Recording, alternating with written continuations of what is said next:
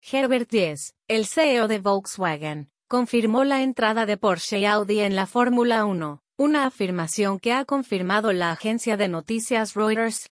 Las dos marcas competirán en la Fórmula 1 a partir de 2026, cuando entre en vigor la nueva reglamentación de motores de la máxima categoría.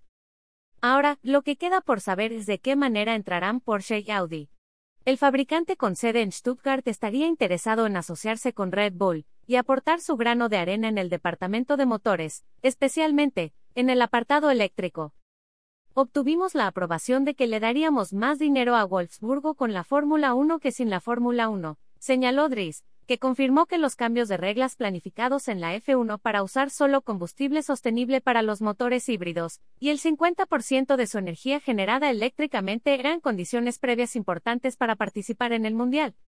Por su parte, la multinacional de Ingolstadt ha tanteado a varios equipos de Fórmula 1. La apuesta principal fue la de adquirir los derechos de McLaren, aunque los ingleses rechazaron una oferta superior a 600 millones de euros, por lo que las últimas informaciones han reportado que irían a por Aston Martin o por Sauber.